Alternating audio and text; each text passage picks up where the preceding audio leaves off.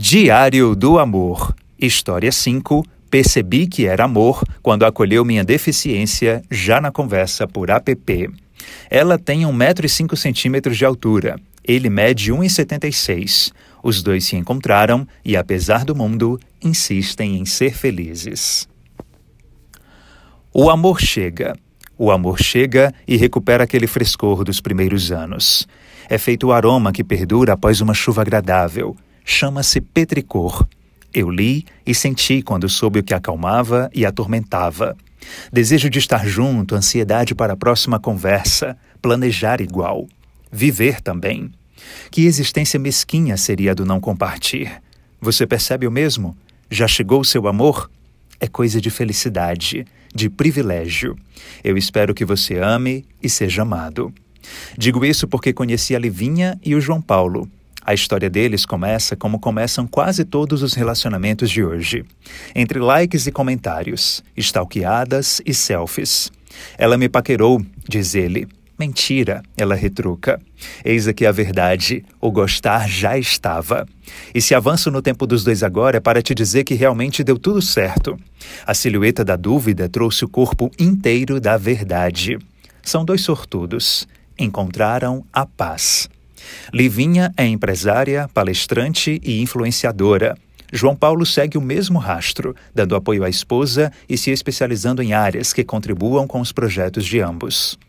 Eles se olham, se tocam, se observam, sentem aumentar o mundo quando dividem o mesmo espaço. Desde 2018 é assim: três meses até oficializar o namoro. E então, nove meses de casados após mais de dois anos trancafiados. A pandemia foi brutal, mas conciliadora. Não tivemos discussão, ficamos ainda mais unidos. Vídeos com os dois interagindo povoaram as redes sociais. A fama de Livinha chegando cada vez mais longe. Ela tem mais de 52 mil seguidores até o fechamento deste texto. O amor que chega também quer chegar a outras pessoas. Ainda hoje é assim. Quando deixo que o celular ocupe as mãos, ouço do outro lado da linha a voz em dupla, voz de estima, voz de casal. Fala você, amor. Escutá-lo semeia algum sonho escondido no peito. Bonito demais quando alguém diz: Essa pessoa mudou a minha vida. Livinha reuniu gente em torno de João Paulo, aumentou a cartela de amigos quase nula dele. Antes tímido e preso à rotina, hoje o marido não é apenas parte da família. Parece ter vindo de um lugar secreto para facilitar o mundo. O pai dela diz que se um dia eles se separarem, João Paulo fica. Livinha se tornou mais atenta aos sinais das pessoas, no quanto elas podem surpreender para melhor. Bastou o segundo encontro para JP ocupar o quarto e fazer diferente, demonstrar interesse e carinho pelo que ela é. Foi natural. Abrir portas, chamar para ficar, oferecer o lar para que seja a única casa. Vestir o manto do querer e ir driblando as dificuldades.